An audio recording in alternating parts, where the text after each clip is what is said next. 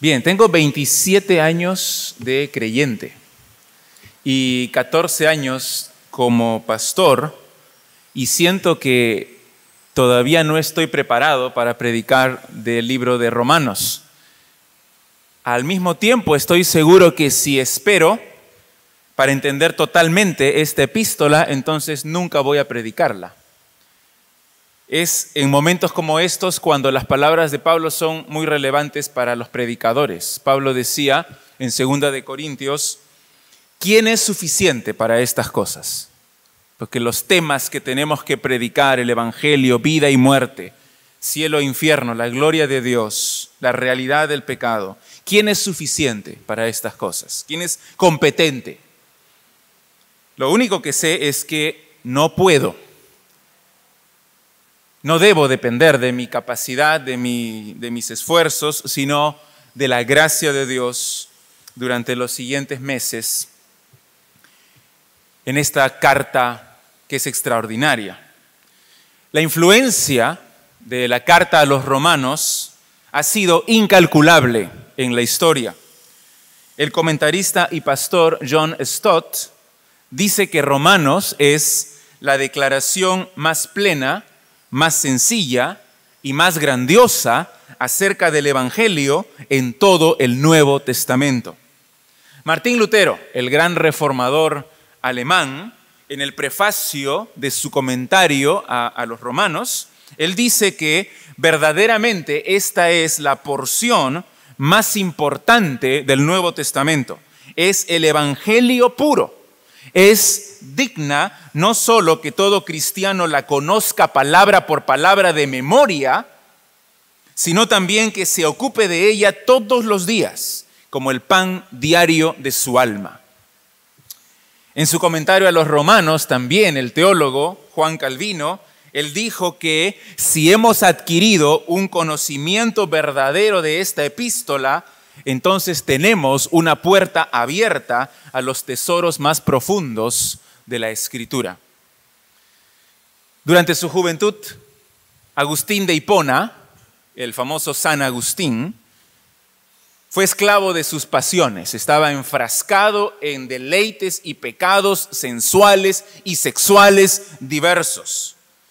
Su mamá, Mónica, era cristiana y oraba por él todos los días. Durante el verano del año 386 después de Cristo, cuando él tenía 32 años de edad, salió al jardín para pensar. Y él lo cuenta de esta forma. En su libro que se llama Confesiones, él escribe así. Súbitamente oí una voz de la casa vecina que cantaba como si fuese un niño que repetía una y otra vez, toma y lee, toma y lee, toma y lee. Interpreté esto como un mandato divino, exclusivo para mí, para que abriese el libro y leyese el primer capítulo con el que me encontrase. Volví apresuradamente al lugar donde había dejado el libro del apóstol, lo tomé, lo abrí en silencio y leí el primer pasaje en el que cayeron mis ojos. Andemos como de día, honestamente, no en glotonerías ni borracheras, no en lujurias y lascivias, no en contiendas y envidia, sino vestíos del Señor Jesucristo y no proveáis para los deseos de la carne. Romanos 13, 13 y 14. No necesitaba leer más de inmediato con las últimas palabras de esta frase. Fue como si una luz de alivio frente a toda mi ansiedad inundara mi corazón. Todas las sombras de duda se desvanecieron. Les mencioné hace un momento a Martín Lutero, casi mil años después. Era un monje agustino y como todos, en la Edad Media, él había sido criado en su religión, en cumplir con sus deberes, en sacramentos, en rituales, y él creía que por sus buenas obras iría al cielo, pero no podía calmar su conciencia atormentada porque se sentía totalmente esclavizado por el pecado. Él era profesor en la Universidad de Wittenberg y él comenzó a enseñar el libro de Romanos. en el año 1515. Y él también lo explica de esta forma. Él dice, ansiaba grandemente entender la carta de Pablo a los romanos y nada me lo impedía, a excepción de esta frase, la justicia de Dios. Porque yo consideraba que se refería a aquella justicia mediante la cual Dios es justo y obra con justicia para castigar a los injustos.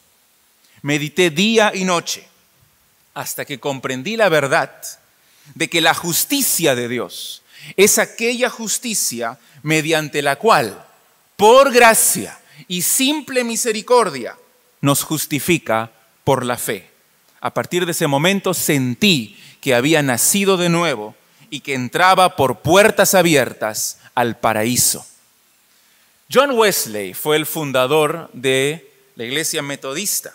Él había formado un club de jóvenes en Oxford para motivarse mutuamente a vivir en santidad, a vivir piadosamente. Incluso él había sido misionero, pero consideraba su vida como un miserable fracaso.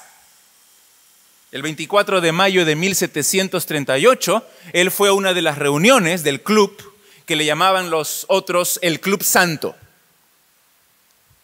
Y cuando él llegó, justo en ese momento se estaba leyendo el prefacio a la carta de los romanos escrito por Lutero. Y él describe en su diario lo que pasó ese día. Él dice así, aproximadamente cuando era un cuarto para las nueve, mientras describía el cambio que Dios produce en el corazón por medio de la fe en Cristo, me sentí extrañamente cálido. Sentí que confiaba en Cristo solo en Cristo para mi salvación y me fue dada la seguridad que Él perdonaba todos mis pecados y me libraba de la ley del pecado y de la muerte. Yo mismo recuerdo en 1995, 1996, la exposición versículo por versículo que hizo mi pastor, Pastor Tomás Peis, que justamente ayer estuvo aquí y le pregunté, Pastor, ¿usted recuerda cuando predicó de Romanos? Recuerda la fecha. Me dijo estos años, 95 y 96, porque fue una exposición que impactó mi vida. No solamente en cuanto a las verdades del Evangelio que están en Romanos, sino en cuanto a una forma de predicar de forma expositiva, poderosa, el Espíritu Santo aplicando esas verdades a mi propia vida.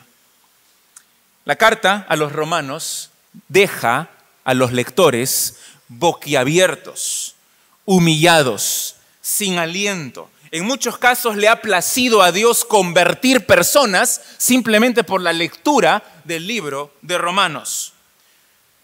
Pero a pesar de todas estas experiencias, que son experiencias, son testimonios, hoy comenzamos a estudiar Romanos principalmente porque es la palabra de Dios porque es el aliento de Dios, porque expone de forma completa y pura el Evangelio de Jesucristo.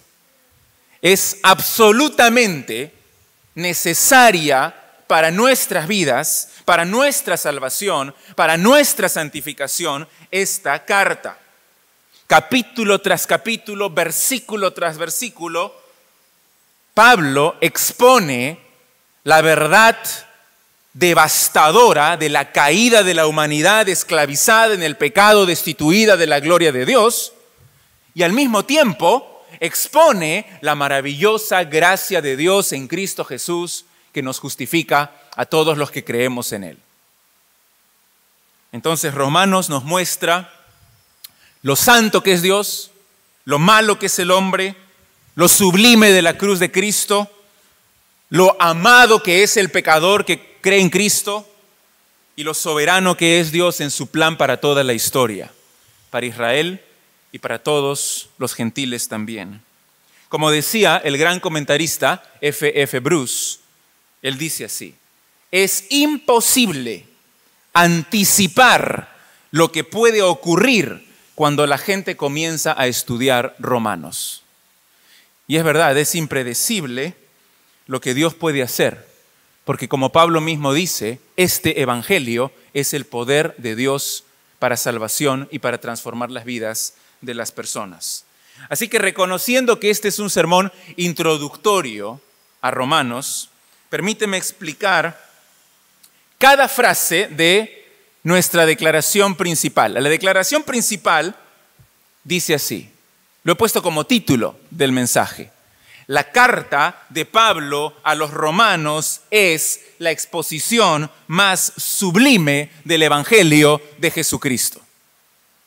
La carta de Pablo a los romanos es la exposición más sublime del Evangelio de Jesucristo. Y quiero explicar esta frase en cada una de sus partes. En primer lugar, dice la carta de Pablo. Porque el autor de esta epístola es el apóstol Pablo, nacido en la tribu de Benjamín, circuncidado al octavo día, de padres muy piadosos, muy celosos en el judaísmo, conforme a la tradición judía, él fue creciendo y se distinguió como un cumplidor de la ley. Fue enseñado por uno de los rabinos más famosos de esa época que se llamaba Gamaliel se convirtió en fariseo. Él mismo dice que era hebreo de hebreos. Era un legalista celoso, consagrado totalmente a su religión. Pero pronto comenzó a escuchar acerca de esta nueva secta que decía que Jesús de Nazaret es el Hijo de Dios. Y eso lo ofendía profundamente, porque él decía que Jehová es el único Dios. Así que rápidamente se convirtió en perseguidor de la iglesia de Jesucristo. Él estuvo de acuerdo cuando apedrearon a Esteban, el primer mártir de la iglesia cristiana. Lucas nos dice en Hechos capítulo 8, versículo 3, que Saulo asolaba la iglesia y entrando casa por casa, arrastraba a hombres y mujeres y los entregaba en la cárcel. Además, cuando lees Hechos el capítulo 9, dice también que Saulo respiraba amenazas y muerte contra los discípulos del Señor. Tanto así que pidió cartas al sumo sacerdote para apresar a los cristianos en Damasco pero en el camino a Damasco, el mismo Señor Jesucristo se le apareció con gran gloria y poder y le dijo, Saulo, Saulo, ¿por qué me persigues? Él estaba aterrorizado de lo que estaba viendo. Dura cosa te es dar coces contra el aguijón. En otras palabras, eso significa, Saulo, ¿por qué eres tan terco? ¿Por qué no te rindes a mí de una vez? ¿Quién eres, Señor? Dijo Saulo. Yo soy Jesús a quien tú persigues. Y en ese momento, inmediatamente, el Espíritu Santo transformó el corazón duro, malo, religioso de Pablo. Su siguiente frase es una frase de sometimiento total. Señor, ¿qué quieres que yo haga? Señor, ¿qué quieres que yo haga? Dios lo llama al ministerio, a la misión a tiempo completo, pero principalmente a su propia salvación. Y su transformación fue tan extraordinaria que dice Lucas que inmediatamente comenzó a refutar a los judíos, comenzó a predicar que Jesús era el Hijo de Dios. Los propios discípulos de Cristo no se querían juntar con Pablo porque no creían que él había sido transformado. Mira qué dice en Hechos capítulo 9, versículo 20. Hechos 9, 20. Esta transformación radical, extraordinaria, de 180 grados en un instante. 9.20 dice, enseguida, enseguida predicaba a Cristo en las sinagogas diciendo que este era el Hijo de Dios. Inmediatamente todo cobró sentido en su mente. Todas las profecías del Antiguo Testamento encajaron en Cristo y él comenzó a predicar y no solo eso, comenzó a refutar a los mismos judíos. Mira más abajo, versículo 22, pero Saulo mucho más se esforzaba y confundía a los judíos que moraban en Damasco, demostrando que Jesús era el Cristo. Apenas se convirtió con toda esa enseñanza, con todo ese conocimiento del Antiguo Testamento, encajaron las profecías y comenzaba a predicar al Señor Jesús. Así que por experiencia propia, Pablo sabía cuál era el poder del Evangelio.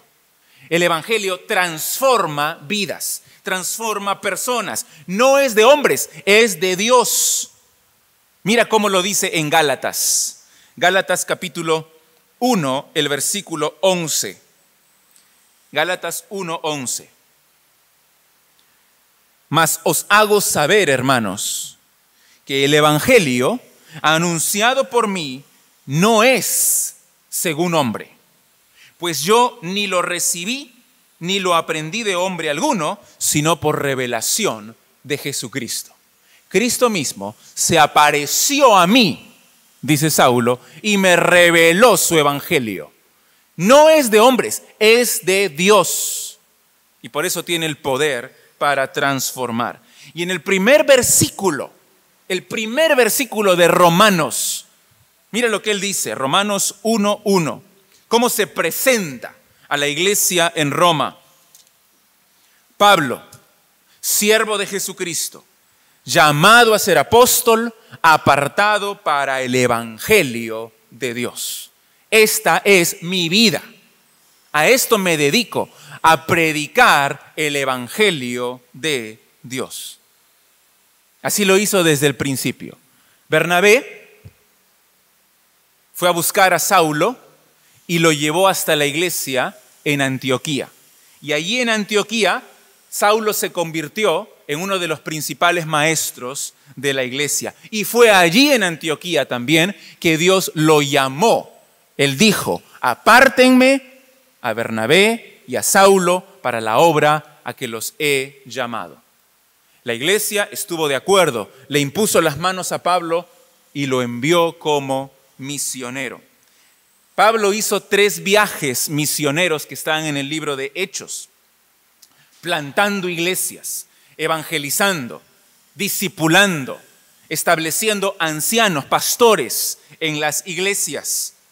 Estuvo en Galacia, en Asia, en Macedonia y durante su tercer viaje, ya terminando el tercer viaje, se produce una hambruna en Jerusalén que produce estragos entre los cristianos que estaban allí en Jerusalén. Y Pablo se propone recolectar una ofrenda especial entre sus propias iglesias, las iglesias que él había fundado entre los gentiles. Así que va de iglesia en iglesia recolectando esta ofrenda para llevarla a los pobres de Jerusalén. Mira Romanos capítulo 15, versículo 25. Romanos 15, 25. Es en ese momento de su tercer viaje misionero, ya terminando el tercer viaje misionero, cuando él está camino a Jerusalén, que él escribe Romanos. Dice aquí en Romanos 15, 25, mas ahora, en este momento, mientras escribo estas palabras, voy a Jerusalén para ministrar a los santos. En Hechos 20, Pablo empieza su viaje de regreso a Jerusalén.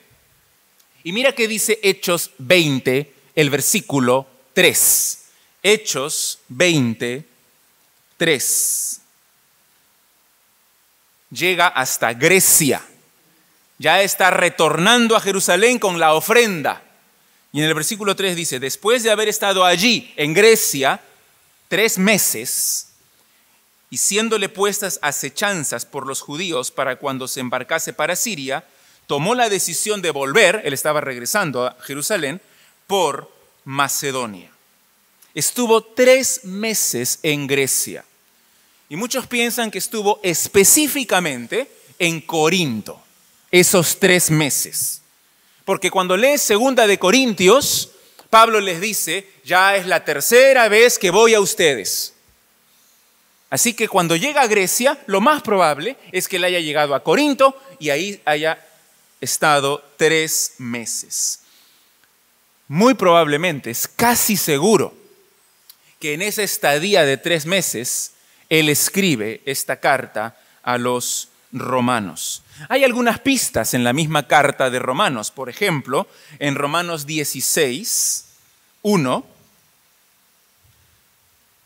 en los saludos finales, dice, os recomiendo, además, nuestra hermana Febe, la cual es diaconisa de la iglesia en Sencrea.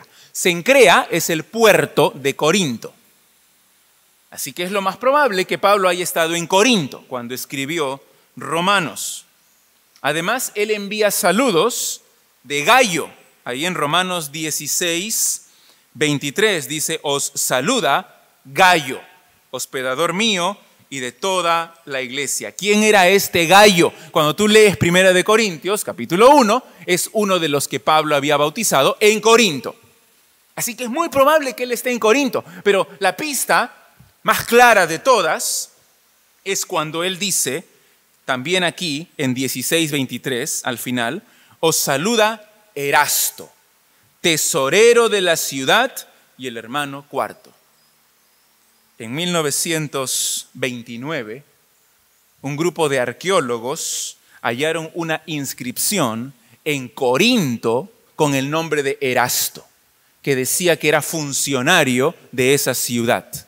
Así que Pablo está en Corinto, camino a Jerusalén, llevando la ofrenda para los pobres de Jerusalén, y en ese momento, cuando ya está terminando, finalizando su tercer viaje misionero, toma la pluma para escribir Romanos. Pablo está lleno de planes. Tiene aproximadamente 60 años cuando escribe Romanos pero está lleno de planes para el futuro. Una vez que él haya concluido con su obra de amor en Jerusalén, llevando esa ofrenda económica, él tiene planes.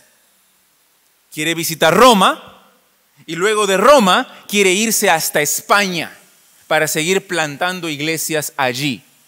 Otra vez regresa a Romanos 15, 28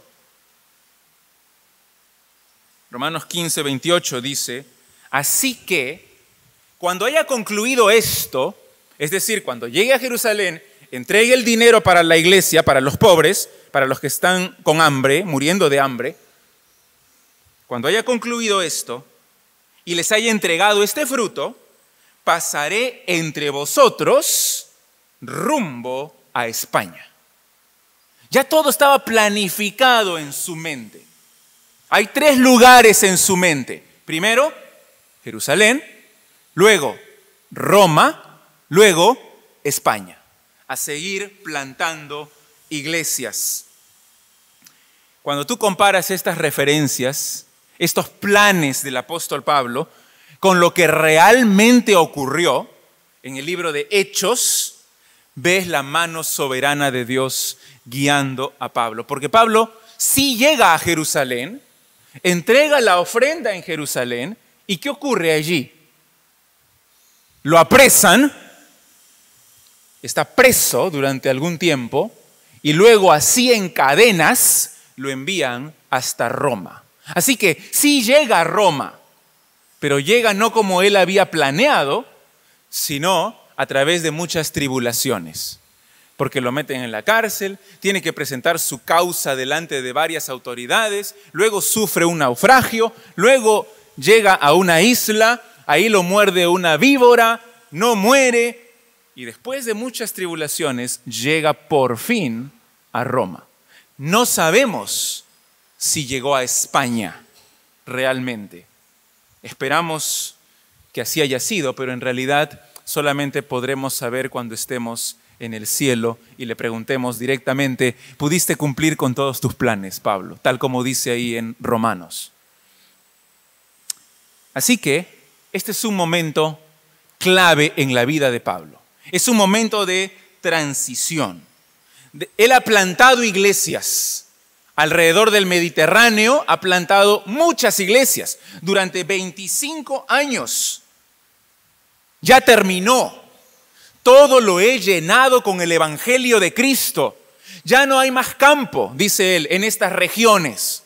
Así que ahora voy a Roma para que ustedes me envíen a España.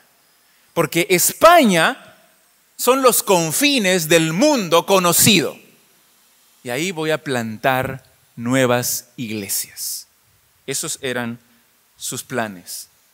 Y por eso escribe Romanos, porque la iglesia de Roma ocupa un lugar muy importante en sus planes. ¿Cuál es el rol de Roma?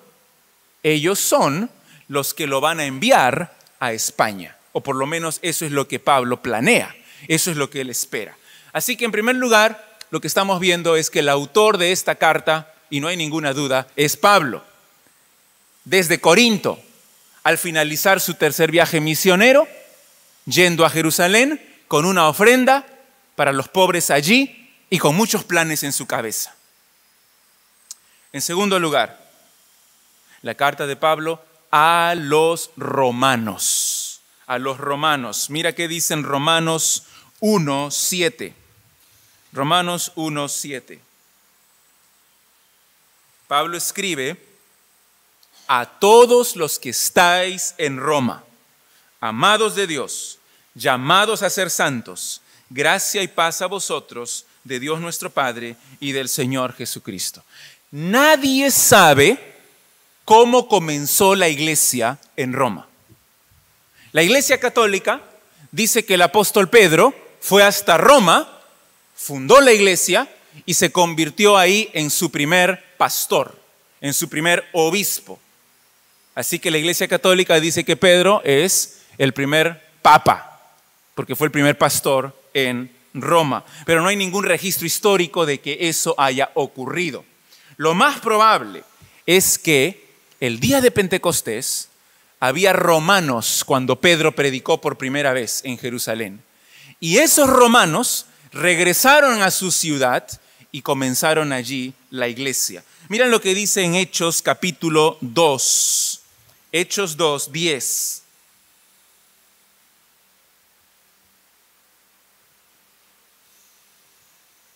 Acá está toda una lista de los que estaban presentes el día de Pentecostés cuando Pedro predicó por primera vez. Dice en Hechos 2.10, en Frigia y Panfilia, en Egipto, y en las regiones de África, más allá de Sirene, y romanos, aquí residentes, tanto judíos como prosélitos. Todos escuchamos hablar a Pedro en nuestro idioma. Había romanos. Posiblemente algunos de estos romanos regresaron a Roma y comenzaron la iglesia en Roma. En el año 49, después de Cristo, el emperador Claudio expulsó a los judíos de Roma Lucas lo dice, mira en Hechos 18, Hechos 18, en el versículo 2. Hechos 18, 2. Y halló a un judío llamado Aquila, natural del Ponto, recién venido de Italia con Priscila, su mujer, por cuanto Claudio había mandado que todos los judíos saliesen de Roma. Entonces, la historia es la siguiente. El día de Pentecostés, Pedro predica el Evangelio. Algunos romanos allí se convierten, regresan a Roma, fundan la iglesia en Roma. Pero pocos años después, Claudio expulsa a todos esos judíos, incluidos judíos cristianos de Roma.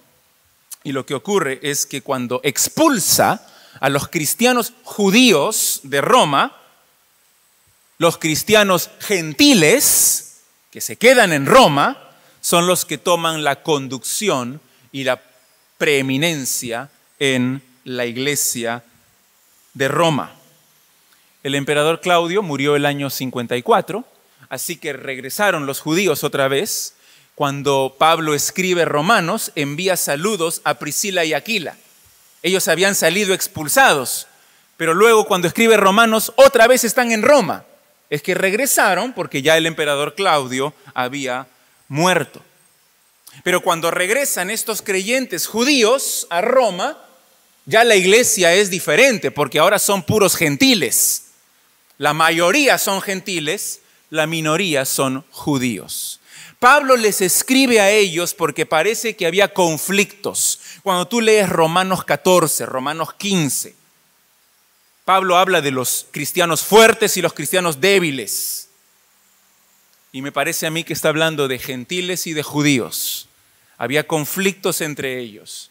Durante años los gentiles habían estado solos conduciendo la iglesia en Roma. Pero cuando regresaron los judíos, después de su expulsión, surgieron algunos conflictos entre ellos. Y Pablo escribe por eso también. Entonces, cuando nos ponemos a pensar en cómo era la iglesia en Roma, era una iglesia grande, era una iglesia vibrante, era una iglesia donde habían gentiles y judíos, pero en la cual había algunos conflictos entre ellos. Por ejemplo, mira en Romanos 2.17. Romanos 2.17. ¿A quién habla Pablo? He aquí, tú tienes el sobrenombre de judío y te apoyas en la ley y te glorías en Dios. Está hablando de la iglesia en Roma, que parece que hay judíos en Roma. Pero luego, mira en Romanos 11, 13. Romanos 11, 13. Porque a vosotros hablo, gentiles, por cuanto yo soy apóstol a los gentiles, honro mi ministerio. En Romanos 1 habla a los judíos, en Romanos 11 habla a los gentiles. Entonces, ¿cómo entendemos esto? Es que en la ciudad, en la iglesia de Roma, había judíos y gentiles. Y había un conflicto entre ellos. Cuando tú lees la lista de nombres en Romanos 16, hay nombres judíos y hay nombres gentiles. Así que Pablo está escribiendo a la iglesia en Roma, una iglesia buena, una iglesia bella. Pablo le, les elogia de muchas formas. Una iglesia mixta, donde hay judíos y gentiles, pero donde había algunos conflictos también entre estos dos grupos.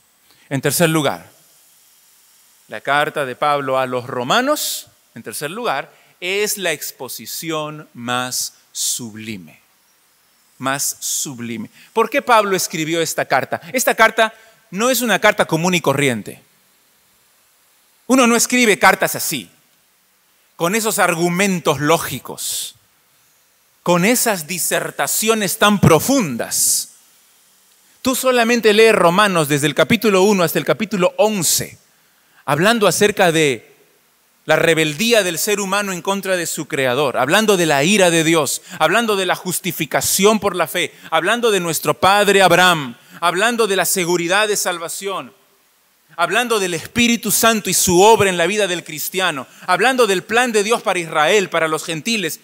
Uno no escribe cartas así. Las cartas más bien son personales, que se refieren a circunstancias locales, pero aquí Pablo está escribiendo con su mente no puesta solamente en las necesidades de los romanos. Yo creo, sinceramente, que Pablo más bien está pensando en las futuras generaciones de cristianos. Este es un momento clave en la vida de Pablo. Ya terminó sus tres viajes misioneros. Ya llenó con el Evangelio todo el este. Ahora está yendo al oeste, hacia España. Y Roma es el punto central, importantísimo en sus planes. Así que este es el momento, dice Pablo, para escribir de forma completa, de forma exhaustiva, lo que significa el Evangelio de Jesucristo. Lo que he aprendido en estos 25 años de experiencia predicando, plantando iglesias, siendo perseguido. Esto es, como dijo Martín Lutero, el Evangelio puro. con sus consecuencias, con sus implicaciones y con su rol en la historia de la humanidad. Como les dije hace un momento, en la mente de Pablo están estos tres lugares. Jerusalén. Primero, llego a Jerusalén a dar la ofrenda para los pobres. Y Pablo les pide a los romanos específicamente que oren por eso. Observen Romanos 15:30. Primero Jerusalén, Romanos 15:30. Pero ruego, hermanos, por nuestro Señor Jesucristo y por el amor del Espíritu, que me ayudéis orando por mí a Dios, para que sea librado de los rebeldes que están en Judea y que la ofrenda de mi servicio a los santos en Jerusalén sea acepta. Que no me vaya a pasar nada en Jerusalén, porque hay mucha gente que se opone a lo que yo estoy haciendo. ¿Dios respondió esa oración? Sí, Dios respondió. ¿Sabes cómo respondió? Los opositores de Pablo lo tomaron preso. Pero no le pasó nada, sino que lo enviaron a Roma con el pasaje gratis, en cadenas. En segundo lugar, Roma.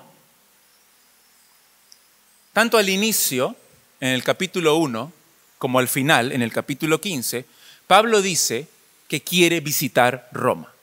Miren Romanos 1, 9. Romanos 1, 9.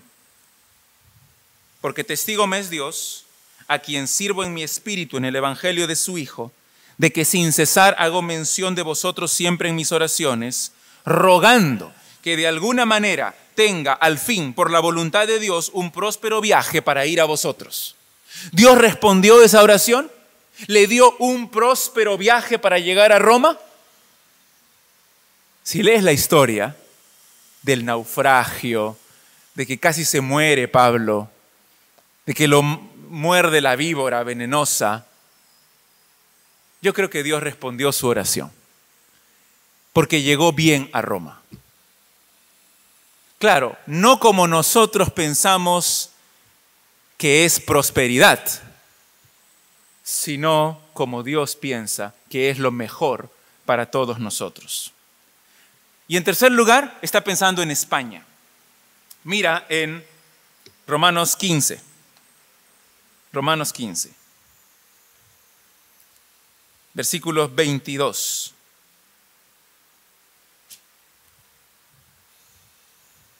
Por esta causa me he visto impedido muchas veces de ir a vosotros. Pero ahora, no teniendo más campo en estas regiones y deseando desde hace muchos años ir a vosotros, cuando vaya a España, iré a vosotros, porque espero veros al pasar y ser encaminado allá por vosotros una vez que haya gozado con vosotros. Quiero ir a España, pero primero voy a Roma para que ustedes me llenen de las provisiones que necesito, para que ustedes me encaminen a España. Ese es el plan de Pablo. Entonces, cuando nos ponemos a pensar, ¿por qué Pablo escribió esta carta? ¿Por qué Pablo escribió esta carta? Con varios propósitos, pero todos esos propósitos giran alrededor de la situación misionera del apóstol Pablo él ha terminado una etapa en su vida. Ahora está yendo a Jerusalén para completar una misión de misericordia para los judíos de Jerusalén. Luego quiere ir a España y ser enviado por la iglesia de Roma a España para plantar más iglesias. Además, él tiene toda una experiencia de 25 años de persecución, de, predicación, al estar en un punto crucial de su ministerio y de su vida, es muy posible que él haya tenido conciencia de su experiencia, de su madurez en su vida cristiana. En ese momento de transición, en el inicio de una nueva etapa, toma la pluma y dice, voy a escribir el tratado teológico más completo en cuanto al Evangelio de Jesucristo. Y lo hace inspirado por Dios. Y eso es Romanos, que ha tenido tanto impacto en las vidas de millones de personas. Finalmente, el propósito último de Pablo al escribir Romanos es la gloria de Dios. es la gloria de Dios. No tanto las necesidades de los romanos y no tanto nuestras necesidades hoy día en el siglo XXI, sino la gloria de Dios. Mira en Romanos 1.5. Romanos 1.5. por quien recibimos la gracia y el apostolado para la obediencia a la fe en todas las naciones, por amor de su nombre.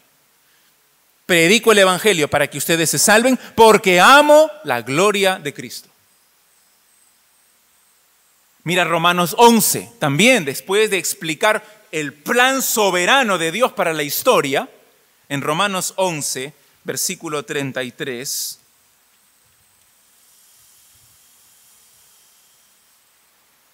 Oh profundidad de las riquezas de la sabiduría y de la ciencia de Dios, cuán insondables son sus juicios e inescrutables sus caminos, porque ¿quién entendió la mente del Señor? ¿O quién fue su consejero? ¿O quién le dio a él primero para que le fuese recompensado? Porque de él y por él y para él son todas las cosas, a él sea la gloria por los siglos.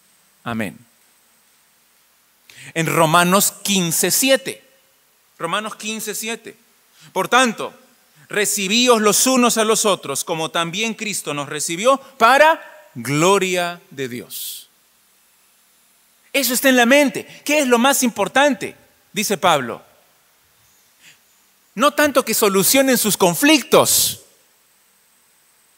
pero sí recibanse unos a otros. ¿Para qué? Para la gloria de Dios. Sean una iglesia unida para la gloria de Dios. ¿Y cómo termina la carta? En Romanos 16, versículo 25.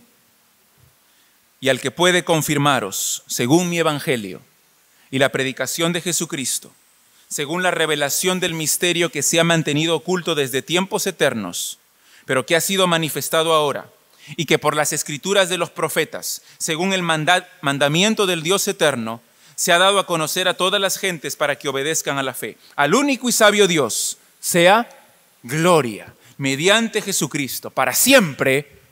Amén. La gloria de Dios. Romanos no es una carta común y corriente. Es el tratado teológico más sublime, la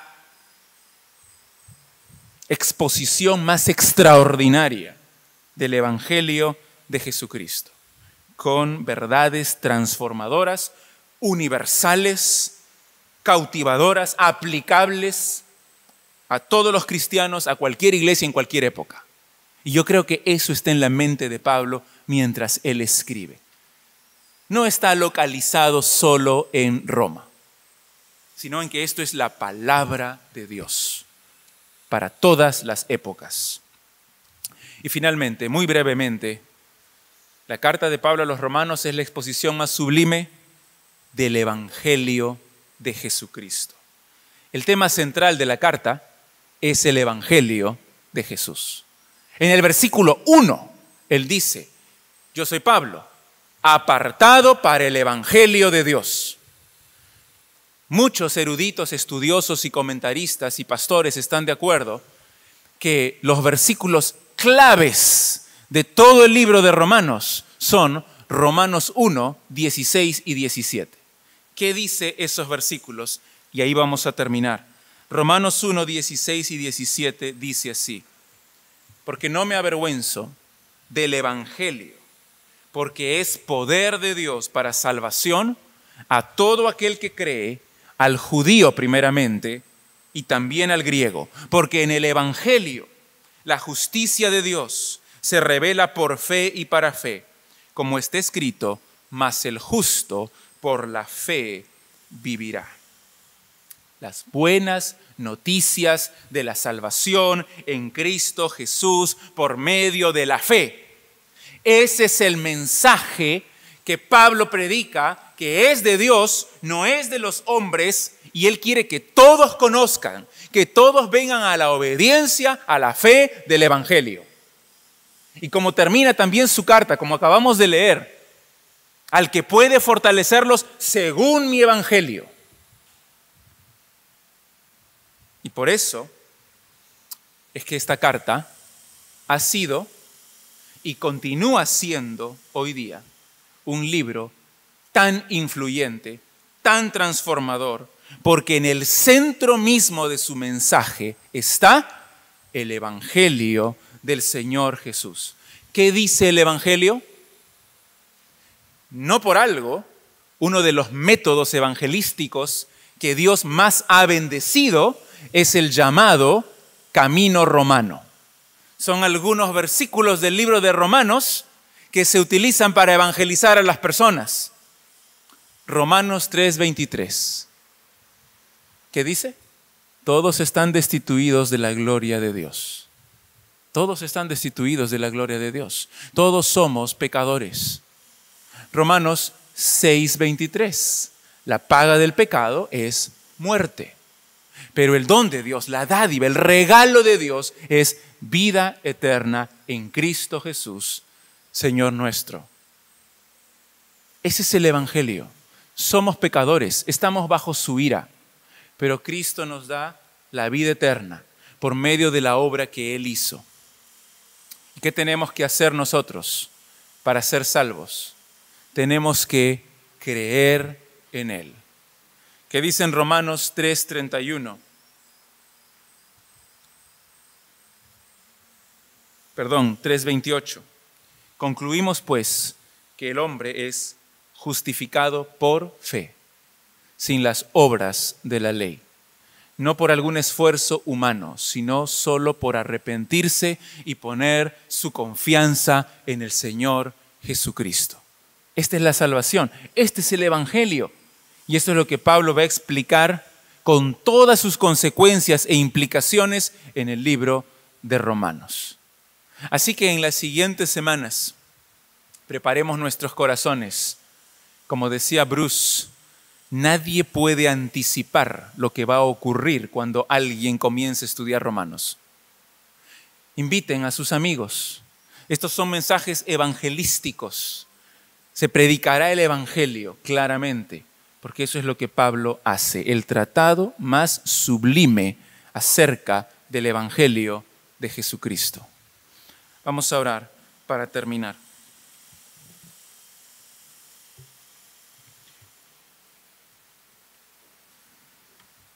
Padre Santo, gracias por tu palabra. Gracias por la vida del apóstol Pablo y porque tú le inspiraste en ese momento en su vida a escribir la exposición más sublime acerca del Evangelio de Jesucristo. Te pedimos que tú bendigas esta serie de mensajes que durante las próximas semanas, meses, tu Espíritu Santo esté obrando, esté produciendo salvación, madurez espiritual. Guíanos. Queremos adorarte queremos aprender la verdad.